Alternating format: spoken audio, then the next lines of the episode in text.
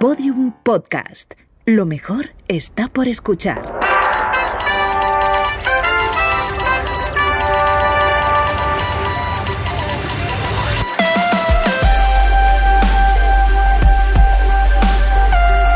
Tentación a Medianoche, un podcast que homenajea la radionovela escrita por Rafael Barón en adaptación de su novela homónima y realizada para la cadena Ser en el año 1973. Episodio 3, parte 1.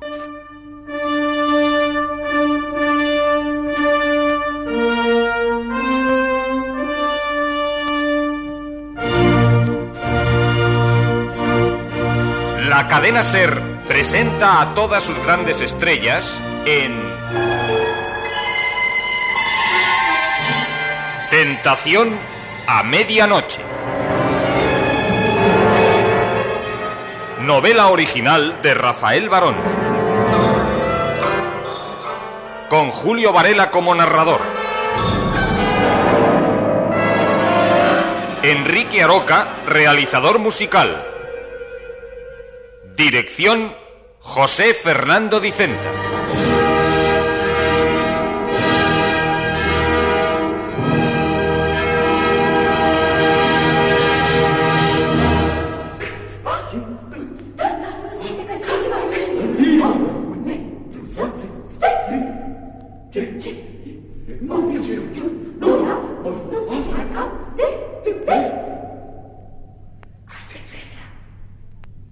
Remansos, tercera de las escenas nocturnas que interpreta el coro madrigal, resulta por curiosa coincidencia un título muy adecuado para el capítulo de Tentación a Medianoche que les ofreceremos dentro de unos minutos. El coro madrigal, que triunfa por su originalidad en todo el mundo, se formó, como les dijimos, el otro día en Rumanía. En esa Rumanía que ustedes van a recorrer con el nuevo éxito de Danone, Fontanera y Majefesa, es decir, con la imaginación. Pero hay entre ustedes, amigos, alguien que hará ese mismo viaje en persona y conocerá de visu los lugares donde se desarrolla la acción de tentación a medianoche. Y no irá solo, sino en compañía de otra persona, de la persona que él mismo designe, disfrutando así por partida doble de la invitación del Ministerio de Turismo rumano. Invitación que consiste, repetimos, en un viaje de 15 días para dos personas, siguiendo el itinerario de los protagonistas de Tentación a Medianoche. ¿Quién se beneficiará de esa invitación? Tal vez usted, amiga. O usted, amigo. Cualquiera de ustedes puede resultar afortunado. Todavía es pronto para hablarles de lo que deben hacer para optar a ese viaje. Se lo diremos precisamente cuando se inicie, dentro de unos días, el viaje narrado por Rafael Barón en su novela. De momento escuchen con la máxima atención este gran éxito de Danone, Fontaneda y Majefesa. Así vivirán anticipadamente en los sitios que con un poco de suerte tal vez conozcan, vean algún día. ¿De acuerdo? Hablemos entonces del libro de Tentación a Medianoche. Como todas las obras de Rafael Barón, lo editará CID. Y lo distribuirá en toda España Balado, cuyas oficinas, recuerdan, están en la calle de Beza número 7, Madrid 29. Si no lo han hecho aún, yo les aconsejaría que enviasen su pedido cuanto antes.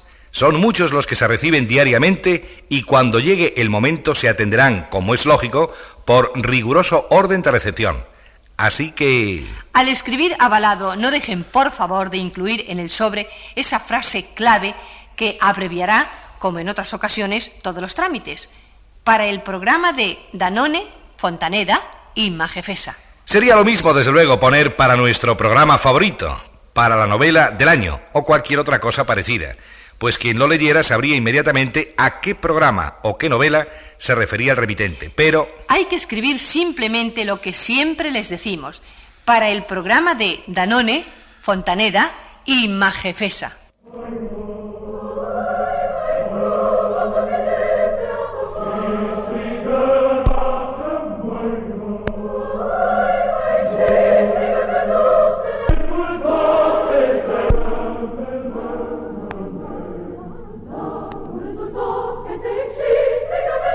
Tudor Barbo, fascinado por la desconocida, no podía apartar de ella los ojos.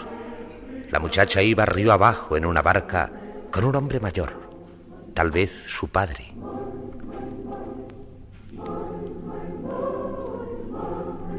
embarcación avanzaba lentamente a merced del agua, que en aquel lugar formaba un remanso, o mejor, un espejo. Una tranquila superficie de aparente cristal, donde se repetía fulgurante de sol la belleza rubia que había llegado por el río.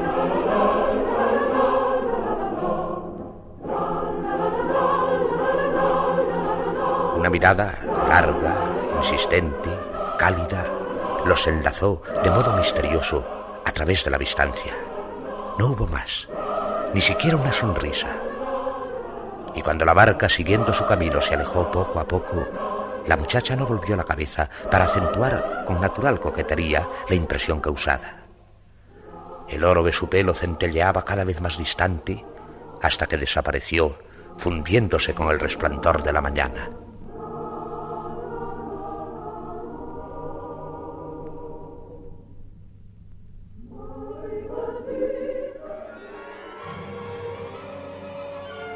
Tudor. ¿Eh? ¿Eh? ¿Pero qué tienes? ¿Qué te pasa? Esa muchacha, la de la barca. Muy bonita, ¿verdad? ¿Quién es? ¿Tú la conoces? No. Vamos, Tudor, despierta. Estás, no sé, como si acabases de salir de un éxtasis. ¿Dónde podré encontrarla? ¿Tan profunda impresión te ha causado? ¿Tanto te interesa? Mucho, es cierto. Entonces trataré de ayudarte. ¿Cómo? Preguntando. Me imagino quién podrá orientarnos. Y mientras los demás siguen cantando, nosotros hablaremos. ¿Nosotros? Yo, tú y ella.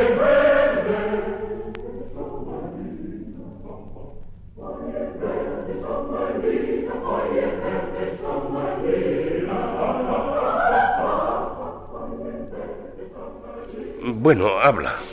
Esa chica no es de nuestro pueblo. Gran noticia. Si no eres capaz de darnos otra más importante. ¿Dónde vive? En una aldea próxima. ¿En cuál? No lo sé. Lo sabes. Pero Tudor. Y no quieres decírmelo. ¿Qué ocurrencia? Escucha. Eh, ¿Y si no quisiera como tú supones, tendría algo de extraño? Para ninguna mujer es agradable eh, el papel que os habéis empeñado en adjudicarme. Vaya. Tú no eres una mujer. Ah, ¿no? Para mí, no. Para mí eres una hermana, una compañera de juegos infantiles. Solo eso. Muy bonito. Ayúdame. No quiero. No seas vengativa. No callo por venganza, sino por amor propio. Y además para desagraviar así a todas las solteras que hay en nuestro pueblo. No te rías. Tienes que darme la razón, Andrés. ¿Por qué? Porque... Porque es humillante que habiendo aquí tantas muchachas guapas, Tudor haya ido a fijarse en una extraña.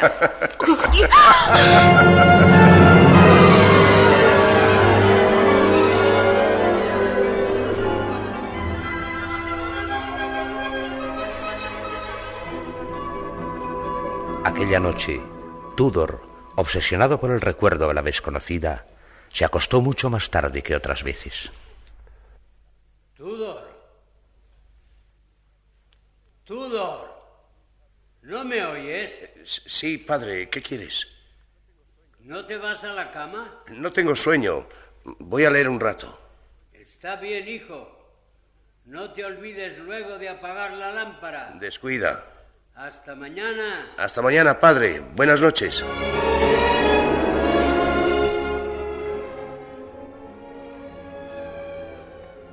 Como si desease cumplir lo que había anunciado, para evitar una mentira, Tudor cogió sin fijarse uno de los libros que tenía al alcance de la mano y lo abrió de igual modo para encontrar unos versos de Emily Sack. A la orilla del agua que corre.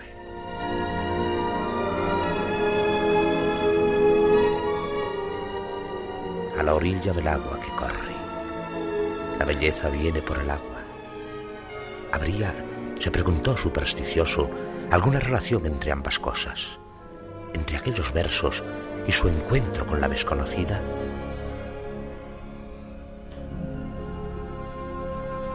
A la orilla del agua que corre. ¿Quién está ahora contigo? ¿Con quién pasas el frío de la noche?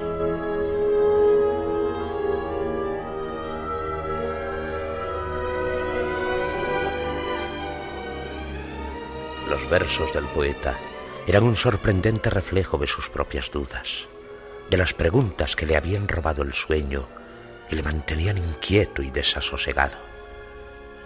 ¿A quién deseas una suave vida? ¿El nombre de quién dices a la luna? quien recoge tus lágrimas.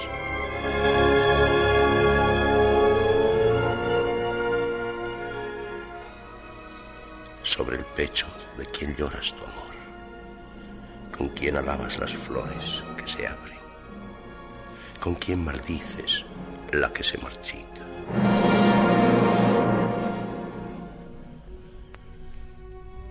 Con la boca de quien choca tu boca, cuando se apaga en ti la voz de la razón. No, esto no.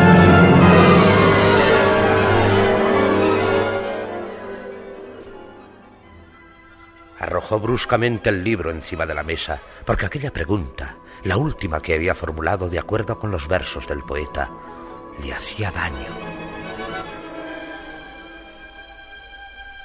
No quiero, no puedo imaginar a esa muchacha en brazos de otro hombre, entregada a otro amor cuando la espera el mío.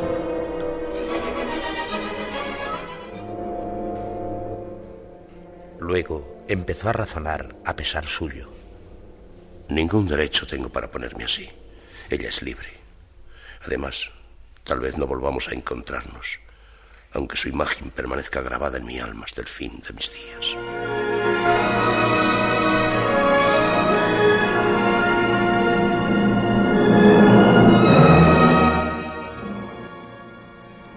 A la mañana siguiente, Tudor se confió a su padre, y éste, en lugar de fomentar su pesimismo, le animó a luchar contra cualquier obstáculo. ¿Y a qué esperas? Yo en tu lugar habría empezado ya a recorrer todos los pueblos, todas las aldeas del contorno. ¿Y, si, y, y si está casada? Y si está soltera y esperándote. Padre. Corre, Tudor, hoy no te quiero en casa.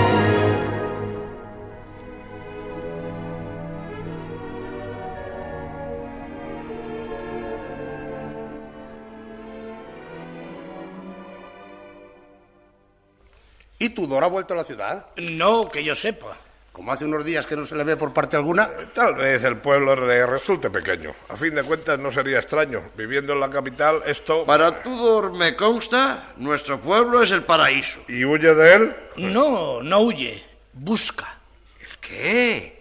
¿Un yacimiento de oro? ¿De plata? Esta tierra es rica. Guarda tesoros para quien sepa encontrarlos. El tesoro que busca Tudor es infinitamente más valioso. ¿De qué se trata? De una mujer.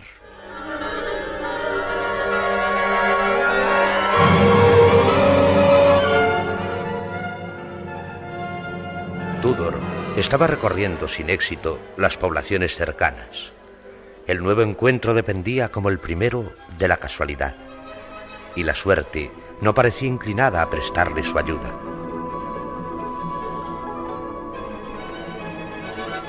A veces recordaba aprensivo una de las bromas que su patrona le había gastado en otro tiempo.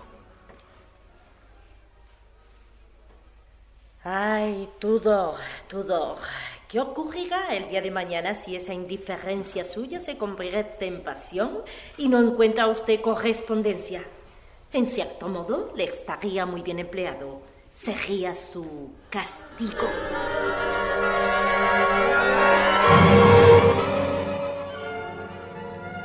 Tal posibilidad le obligaba a reaccionar con rebeldía.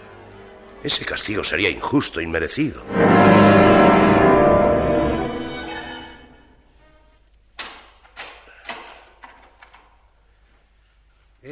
Hijo?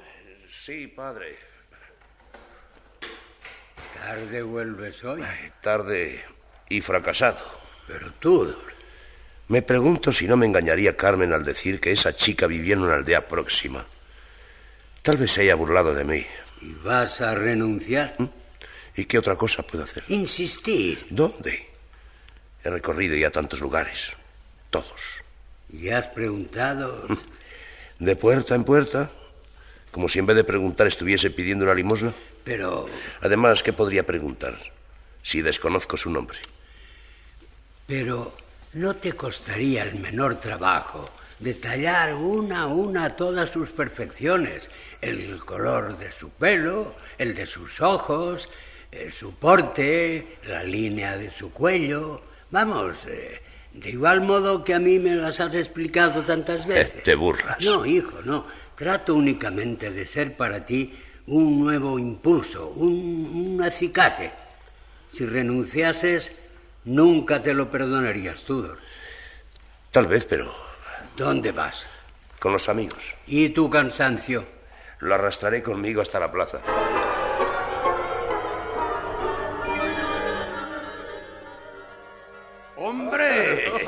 Por fin.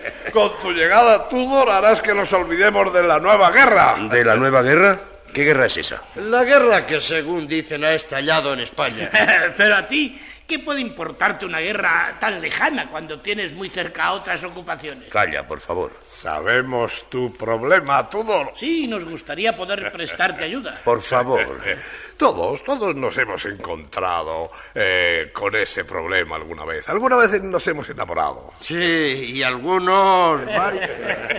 Eh, eh, también hay quien ha encontrado la felicidad en la montaña. ¿En la montaña? Vamos, Tudor, vamos. ¿Será posible que tú, tan amante de nuestras tradiciones, hayas olvidado una de las mejores? Las Nedei. Las Nedei. Hablé de ellas en Bucarest con... Mañana, día 20 de julio, día de San Elías, subirán a la cumbre del monte Gaina miles de muchachas guapas. Exactamente, tal vez figure entre ellas la que tú buscas. Eh, pero si no va, encontrarás una o dos o veinte que la igualen. Y así te consolarás rápidamente. Las Nedei serán tu salvación. No faltes mañana, Tudor, no faltes.